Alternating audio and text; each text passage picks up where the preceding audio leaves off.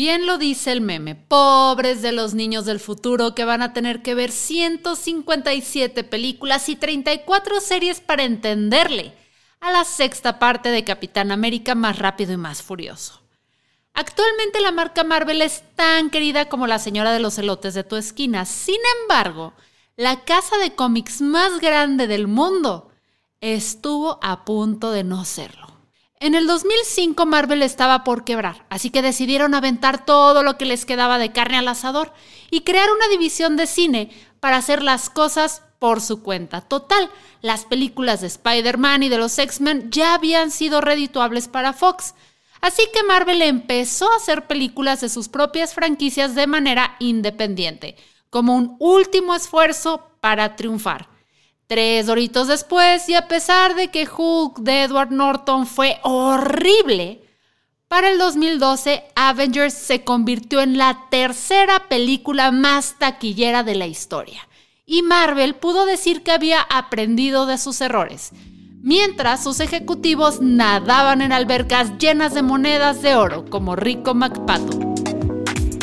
Hola, yo soy Fernanda Dudet. Bienvenidos a Ya es lunes, el podcast de Neobox para iniciar la semana en modo si por mensa me caigo, por fregona me levanto. Y el día de hoy vamos a hablar de fracasos. ¿Por qué les tenemos miedo? ¿Por qué es importante escuchar fracasos ajenos? ¿Y por qué a veces no aprendemos de ellos? Ojo, este episodio es sobre fracasos laborales. Si quieres dejar de fracasar en tu intento de empezar la dieta de lunes, me temo que este episodio no es para ti, especialmente porque vamos a empezar con postres. Valeria Franco, chef, pastelera y fundadora de Tart, nos habla de cómo uno de los postres favoritos del mundo y uno de mis top comfort food, al igual que yo, nació por error. La historia del volcán de chocolate, de cómo surgió, fue un error gastronómico y, lo hizo Michel Gras, es un francés. Y este, y fue, o sea, intentó meter, no sé, estaba haciendo un pastel de chocolate y lo metió a muy alta temperatura y lo que pasó fue que se coció por fuera y por dentro quedó líquido. Entonces, el volcán de chocolate conocemos hoy en día todos, porque al momento de desmoldarlo, sí estaba como muy bien formado y todo, y al, momento de partirlo estaba este, líquido por dentro. Y salió algo, algo muy bonito pues de eso. A lo mejor la primera vez, y creo que él lo, lo, contó, pues, sí era una cagada, pero lo fue perfeccionando a que ese error se viera como muy bien, como un error bien hecho. Y este tipo de errores son muy comunes, pero la diferencia entre quedarte con un pastel medio crudo a inventar el volcán de chocolate es ver tu error con otro enfoque. Bueno, aquí en Tart pues la especialidad son las tartas, ¿no? Entonces estábamos jugando con masas y así, y este, tenemos una masa que es como muy mantequillosa y la metemos casi casi de, de congelador a horno para que la mantequilla no se, no se salga, ¿no? No quede una masa ahí como toda aguada, como las galletas, cuando se, cuando, se ve como que se funde toda. Y pues como que ya teníamos este conocimiento de, ok, de conge a, a, horno, pues estábamos haciendo otra y no nos dimos cuenta que pues que se, no la metimos de conge a horno, sino que se quedó a temperatura ambiente, estaba fría, o sea, estaba más bien de, de refri muy fría, pero no estaba congelada. Y lo que pasó fue que quedó una masa súper bonita, como se hojaldró y todo. O sea, como que no sabíamos que, que iba a pasar eso, pero quedó, quedó muy, muy bien. sí. Entonces ya de ahí pues es como investigar el por qué. O sea, sabemos que a lo mejor la masa de, de, de croissant, que es la masa hojaldre, hojaldra, ¿no? valga la, redundancia, pero este, pero en esta como que no lo sabíamos, entonces fue como una prueba y error y, ya fue como que meterte a investigar el por qué pasó y así, y ahí es donde, donde se aprende el error, porque si es como te quedas como, ah, es que así no, entonces hazlo así, pues ya nada más lo haces como por inercia, pero si el, te metes como el por qué pasó esto, creo que es cuando se queda más, este, se te queda como más grabado el error y aprendes eso. Desafortunadamente no es muy común ver con ojos de curiosidad algo que a todas luces fue un error más grande que pagar la anualidad de Netflix en el 2022, especialmente porque hay muchos factores que satanizan el error. Factores para que el fracaso se vea de una forma negativa, pues número uno, bueno, primero estás, estás tú, ¿no? Como persona. Eh, um, el hecho de, de no ver que de ese fracaso puedes aprender algo, puedes entender algo de tu ser. A fin de cuentas, también promovemos mucho de que cada, cada cabeza de ser humano tiene tantos desmadres ahí y, lo importante es entenderlos, ¿no? Y, justo no darte la oportunidad de decir, ¿sabes qué? Fracasé y, y that's it, o sea, ya no voy a ni siquiera volverlo a intentar. Eso definitivamente puede ser, es, es una barrera que, que vemos, ¿no? La sociedad totalmente es otra, o sea, que es de este mundo, si cometes un error y todo el mundo te termina señalando, te termina tumbando, te termina este, haciendo sentir mal hasta grados catastróficos y hasta mortales, ¿no? Entonces, eh, um, efectivamente, si, si tú mismo no te permites entender que estás en un ámbito de constante crecimiento y que en ese crecimiento va a haber tropezones y va a haber situaciones negativas. Y si la sociedad no, no dice, oye, date una chance, ¿no? A fin de cuentas, vuelvo lo mismo, somos seres humanos y, y si vemos a alguien tropezarse, híjole, hay que ver cómo podemos levantarlo si es el caso, ¿no? Esas dos cosas, con la sociedad y uno mismo, pues, definitivamente, ¿no? Y obviamente, pues tu, tu círculo más cercano también, ¿no? El, el, ámbito en el que te rodeas y, y el, el la máscara que te quieres poner para, para convivir con un grupito, ¿no? También eso, eso influye para no ser quien podrías llegar a ser con esa honestidad, con decir, güey, fracasé y dale para adelante, ¿no? Él es Hechu Cepeda, director regional de Guadalajara para un proyecto global muy interesante llamado Fuck Up Nights, cuyo propósito es justamente ese, compartir nuestras historias de fracaso. Fuck Up Nights es una comunidad donde pues prácticamente tratamos de invitar personas que admiramos en, en, la comunidad a que en vez de contar esas historias de éxito, este, cómo todo ha sido bonito, más bien se platican historias de fracaso, momentos vulnerables, momentos difíciles de las personas o que simplemente odiaron, eh, pues con ese fin, ¿no? Que tanto los speakers que participan puedan compartir, puedan vivir una experiencia ellos también, a lo mejor hasta liberadora en cierto punto, y bueno, el público también pueda aprender, a empatizar, a, pues también a, a, ver, a ponerse en los zapatos de esas personas y bueno, si es el caso, pues también a no cometer el mismo error de la forma tan drástica, ¿no? Entonces hacemos eventos periódicos por lo menos una vez al mes y eso, pues que a fin de cuentas se compartan fracasos, este, se sientan chido haciendo eso por supuesto que hablar de tus errores es un camino para no cometerlos de nuevo. Sin embargo, la importancia de compartir estas historias va más allá del cochino dinero, tal y como lo menciona Alberto Velarde, locutor, conductor y comediante. Porque el éxito es aspiracional y el fracaso es empático. Vaya, yo puedo poner muchísimos casos de éxito en portadas de revistas y las personas que las lean van a decir, ¡ay! ¿Quién fuera esta persona? y ponen a esa persona en un pedestal casi inalcanzable, donde uno como lector o como emprendedor considera que en la vida va a poder llegar a, a esos lugares, a tener esa repercusión, esa relevancia. Es aspiracional el éxito, porque nos vendieron el éxito como una serie de logros económicos, sociales, que no necesariamente debe ser así. Eh, alguna vez René Franco, conductor de televisión y de radio, decía que el éxito es hacer lo que nos proponemos de una manera correcta. Si mi, si mi propósito hoy es ir a comerme unos tacos y saliendo del trabajo me voy y me como mis tacos, tuve éxito y es un éxito que debemos gozar, pero nos vendieron el éxito como algo aspiracional, casi inalcanzable. No obstante, el fracaso es empático, porque todos hemos fracasado todas hemos fracasado. Insisto, el fracaso es empático, todas, todos hemos fracasado en algún momento. Eso nos hace ser más humanas, más humanos. Vemos a la persona no en un pedestal inalcanzable, sino en un punto que es consecuencia de un proceso que tuvo que llevar a cabo para estar donde se encuentra. Y ahí es donde yo me puedo identificar con esa persona, donde yo puedo decir, ah, mira, yo también me equivoqué en esto, ah, mira, esta persona como yo no contempló bien su base de negocio y por eso tuvo que cerrar su primer, su primer emprendimiento.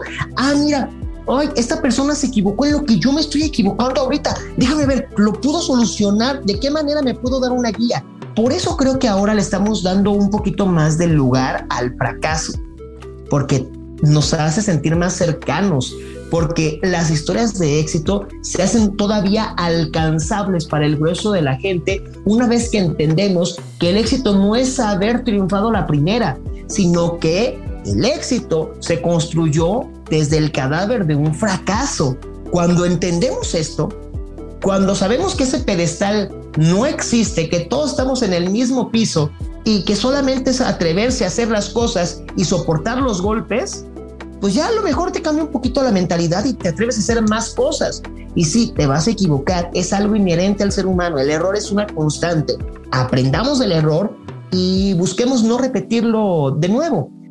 Este episodio podría contener por lo menos una decena de historias de éxito empresarial, de organizaciones que se salvaron de la bancarrota y que ahora dominan sus mercados, como Apple, Fujifilm y la fábrica de peluches de Dr. Simi. Sin embargo, la experiencia de nuestros invitados nos dice que de nada sirven todos los consejos del mundo si no estás listo o lista para usarlos. Siempre ha existido, especialmente en el mundo empresarial, un enfoque basado exclusivamente en buscar los números, las estadísticas, los stonks, sí, así le dicen los chavos.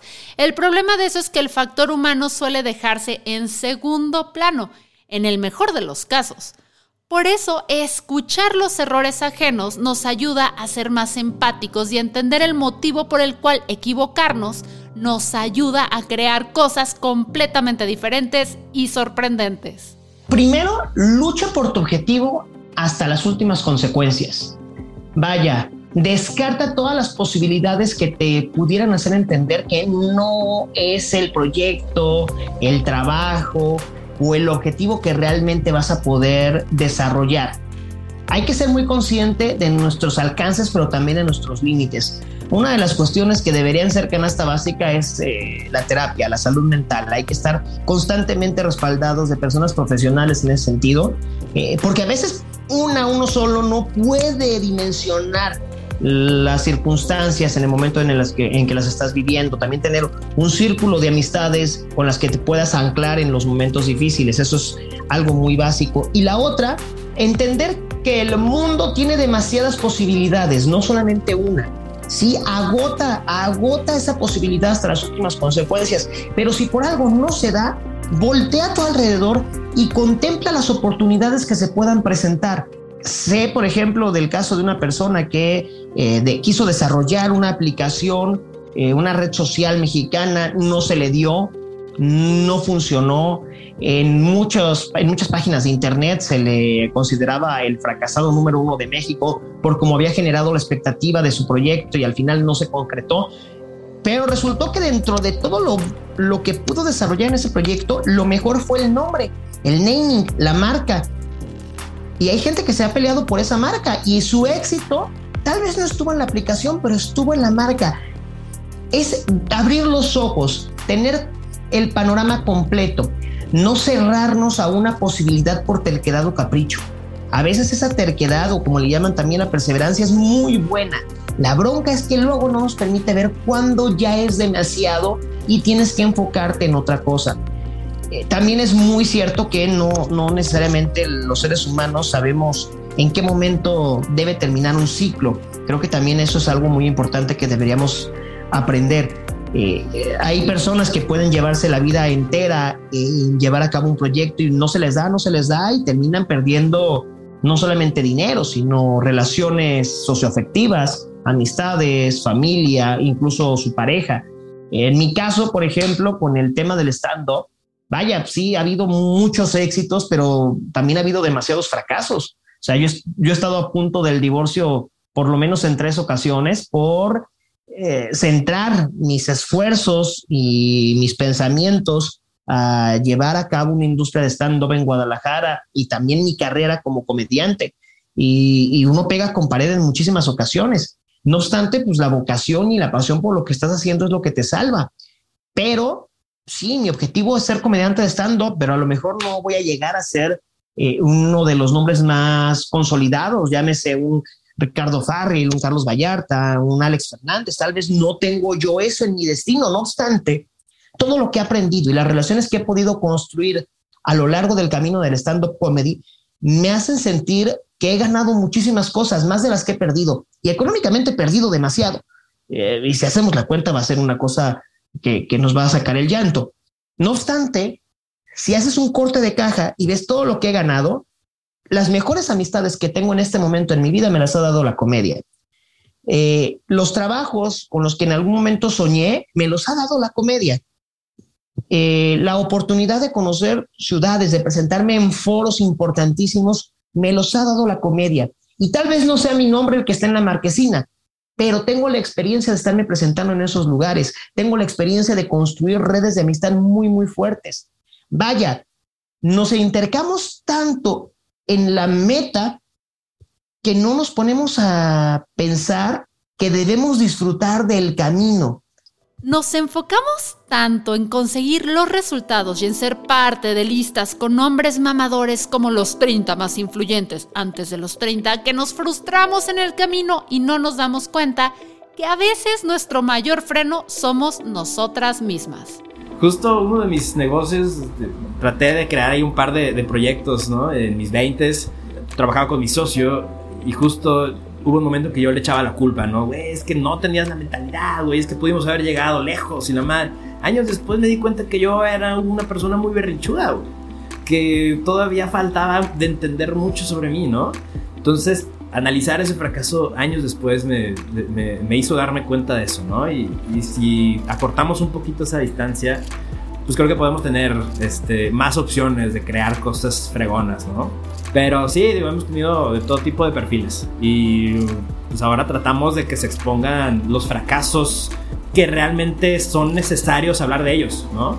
Que realmente hay un mensaje importante para la sociedad, ¿no? Entonces sí hemos tenido ya eh, bastantes personas que hablan de, algún factor social, de algún factor importante dentro del ámbito laboral, ¿no? Acoso incluso, que eso conllevó al fracaso de la persona, ¿no? Eh, discriminación, ciberacoso, tuvimos una plática de ciberacoso donde pues, jamás pensamos que, el tema llega tan lejos, ¿no? Y eso lleva a que la persona siente ese momento de desesperación, ese momento de tirar todo a la basura, ¿no? Entonces, eh, pues ahora tratamos de hacer eso, que la persona realmente platique lo que crea que es el mensaje adecuado en este momento de, la vida, ¿no? Obvio no presionamos a nadie también, si hay algo que no quieren contar, pues dense su tiempito.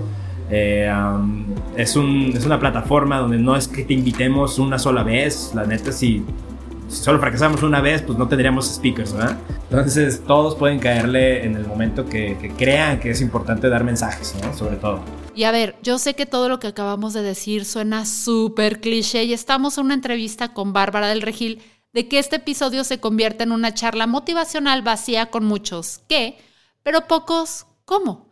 La buena noticia es que todo lo que hemos hablado se puede practicar y de hecho es justo lo que nuestros expertos recomiendan para que podamos asimilar mejor el fracaso y obtener éxito de este.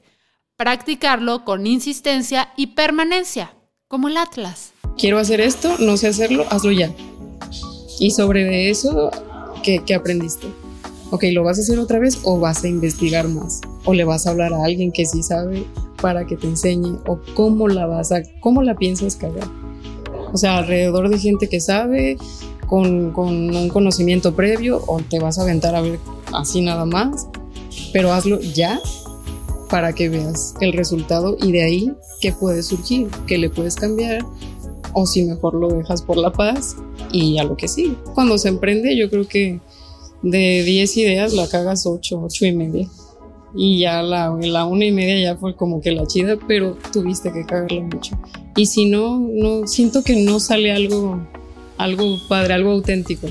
Algo con como es como un respaldo. Es como si se como si fuera como como si tuvieras una base, como si estás como forjando bases, no sé, no sé cómo explicarlo, pero sí, como si estuvieras como, como haciendo una casa y entonces haces como los cimientos y así, porque si no es como construir un castillo en el aire. Todo chido, todo chido, pero no, no lo has cagado. Entonces, si todo te salió perfecto el día que la cagues, todo se te va a caer, porque no vas a saber cómo, pues cómo resistir eso. Pues. El fracaso es una, es una palabra muy pesada, demasiado, y no muchos la quieren cargar. No obstante, las personas que se abstienen de hacerlo terminan que, quedando perdón, pero en una cierta mediocridad y en este terreno pantanoso del hubiera. Y en lo personal, prefiero decir, la cagué, la defequé horriblemente, pero tengo la experiencia de haberlo hecho a decir, ay, es que qué hubiese pasado, qué hubiera pasado si lo, si lo hubiera hecho. Y esta incertidumbre de una realidad alterna que no sabes si, si, si se va a lograr o no, es mucho más lastimera que el hecho de decir, bueno, pues me equivoqué, pero ¿qué aprendimos de esto? Ah, estas herramientas son nuevas y me van a permitir construir algún proyecto en un futuro. Otra recomendación que podemos dar es que hables constantemente de tu fracaso. Esto te puede ayudar a entender qué partes del proceso no fueron tan bien planeadas. Por otra parte, puedes ocasionar que las personas te vean de otra manera y se abran más contigo. Y bueno, claro que cuando tú estás compartiendo eh, esos fracasos, también estás permitiendo a las otras personas a verte como, uno, un ser humano, que a veces se nos olvida, y otro, una persona mortal, güey. Entonces, ah, es exactamente eso, ¿no?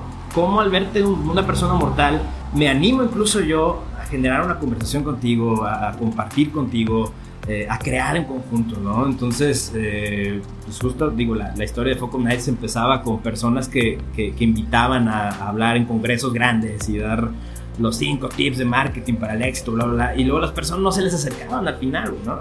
Hasta que dieron la vuelta, se empezó a hablar de fracasos y es como, oye, yo he vivido esta situación. De verdad no pensé que tú, personita que sale en redes sociales, personita que sale en podcast, personita que, eh, está arriba en, en la escala de, del trabajo, ¿no? Este, coordinadores, gerentes, lo que sea, no sabía que tú también pasaste por eso. Entonces ya me siento como más en confianza, ¿no? A, proponerte algo, a decirte, oye, podemos hacer esto, ¿no? Podemos crear esto. Lo que hemos aprendido es que, eh, a fin de cuentas, también te das una chance de entender que, este camino de, querer encontrar uno lo que te apasiona, lo que te funciona, lo que quieres llegar a convertirte en esta vida, eh, te das cuenta que no puedes hacerlo solo, para empezar, ¿no? Entonces, al momento que tú también tienes esa apertura de decir, oye, número uno, voy a, empezar a preguntar un poco más abiertamente a otras personas en qué puedo mejorar, qué cosas están mal, qué cosas a lo mejor eh, se ve que estoy estancado, dónde puedo potencializar realmente mis, talentos, mi conocimiento, mi, impacto, ¿no? Entonces, el hecho de, colaborar, de juntarte con otras personas, eso ayuda y apoya muchísimo a ver ese momento de fracaso como ese momento vulnerable donde dices, ¿sabes qué? Necesito hacer esto ahora con más personas, ¿no? Ya no puedo nada más seguir por este camino solo. Te abre un poquito a, acercarte a esas personas, a tener una mentalidad de colaboración, mentalidad abierta a la retroalimentación, eh, mentalidad de experimentación, porque también dices, oye, si la regué en grande, pasó algo muy grande, la próxima voy a a lo mejor hacer cosas más pequeñas, pruebas más pequeñas, experimentos más pequeños y si la rego ya no fue catastrófico, ¿no? Entonces todos esos tipos de mentalidades eh, son muy, muy chidos al momento de fracasar. Y una cosa también bien padre, eh, digo, hay este, un par de autores que hablan sobre eh, neurociencia, también te dicen, oye, uno de los factores por los cuales la creatividad, el hecho de, querer crear ideas que, que, son poco comunes y que pueden ser la solución a problemas grandes, este, uno de los factores que detiene a que siga creciendo esa creatividad dentro de tu ser es hecho de, de, tenerle miedo a fracasar, no intentar hacer cosas nuevas, ¿no? Entonces, también, si tú dices, órale, vamos viéndolo como una forma, una mentalidad, este, el hecho de, vivir ciertas experiencias que a lo mejor algunas fracasan, pero a lo mejor algunas no, pero te da miedo a intentar esas cosas, a vivir esas experiencias, no te vas a dar la chance de darle a tu cerebro cartas tan interesantes para, para poder eh, jugar al momento que tienes un, conflicto, una solución de problemas, usar tu creatividad para convertirla en innovación, ¿no? Entonces, esos factores, ahí eh, damos a veces pláticas también bastante interesantes al respecto con, ese fin, ¿no? Que, que, se vea de otro modo el fracaso. Finalmente hay que abrazar nuestros errores, no solo porque son los que nos hacen personas, sino porque cuando hagas la retrospectiva de tu carrera, te vas a dar cuenta que los vas a dejar de ver como errores y se van a convertir en puntos de inflexión de tu carrera. Lo que te hizo no titularte de tu licenciatura para abrir tu propia agencia y sin querer terminar entrándole a conducir el podcast de la empresa de hosting número uno en México, por poner un ejemplo nada específico y definitivamente no relacionado conmigo. Profesionalmente hablando, uff, es que son varios. En el ámbito de la comedia, volveré a atreverme a todo con tal de, de hacer stand-up comedy. Sí ha sido una carrera difícil, sí ha sido pesado, se, se, me ha golpeado en bastantes ocasiones. No obstante, creo que pocas personas en la vida tienen el privilegio de ser pioneros o pioneras en algo. Y al haber empezado, no solamente yo, con, con otras personas, la escena del stand-up comedy en Guadalajara y ver cómo ha crecido y ver cómo se ha hecho una opción, volvería a hacerlo. Tal vez evitaría algunos pequeños errores en el proceso, pero no, no evitaría atreverme a arriesgar mucho por generar una escena y por buscar una carrera como comediante. El error profesional que volvería a cometer sonará a lo mejor muy cliché quizás, pero es seguir intentándolo. O sea, seguir animándome a, a, a probar en dónde encajo en esta vida, ¿no? Me, ha tocado ya echar el, el, el, el ¿no? Crear un proyecto, un emprendimiento, un startup. Después me fui de Godín, después este, hacer proyectos como freelancer. Y, y nada, descubrí que, que, se trata de esto, de tratar de, de, encontrar el camino que más apasiona. Y la única forma es arriesgándote, ¿no? Eh, uh, vivimos en una época donde se permite, se puede, ya no es tanto como en otras épocas donde a fuerzas tienes que seguir la línea tradicional. Eh, entonces, si está en tus posibilidades, eh, anímate, busca qué te apasiona y si fracasas, pues aquí tienes un espacio en Focus Nice donde te vamos a, a, animar a volver a intentarlo y volver a, a llenarte de esa confianza que, que se necesita, ¿vale? Mi consejo para los que para los que son egresados de gastronomía y quieren emprender o simplemente quieren cocinar es este es que sean muy constantes, que tengan disciplina y que no tengan miedo a cometer errores, que lean mucho y que investiguen de lo que hizo la, gente que hoy en día pues es como un referente, ¿no? Un nombre muy fuerte en, en, la cocina. Investigando esas personas te das cuenta que la cagaron mucho para llegar a donde estaban. O sea, ningún, ningún chef, yo creo, cocinero que, que, que admires va a ser como que, ah, sí, yo me levanté un día y fui y ya sabía hacer todo y me salió toda la primera. No, hay mucho, mucho error detrás y es no tener miedo pero aprender. Ah, y hablando de, cometer errores, eh, pues que no solo se quede en el error, ¿no? Que no, so, no solo se quede en, ah, la cagué ya, sino cometí un error, desmenuza ese error, investiga sobre, sobre lo que pasó ahí, aprende de eso y para adelante. Y seguir y seguir. Soy Fernanda Dudet y te doy las gracias por acompañarme en un episodio más de Ya es lunes, el podcast de Neobox, la empresa de hosting número uno de México. Y como es mi bonita costumbre terminar el episodio con una promo todavía más chula. En Neobox puedes impulsar tu causa con un dominio.org por solo 189 pesos con 90 centavos al año, válido hasta el 30 de septiembre.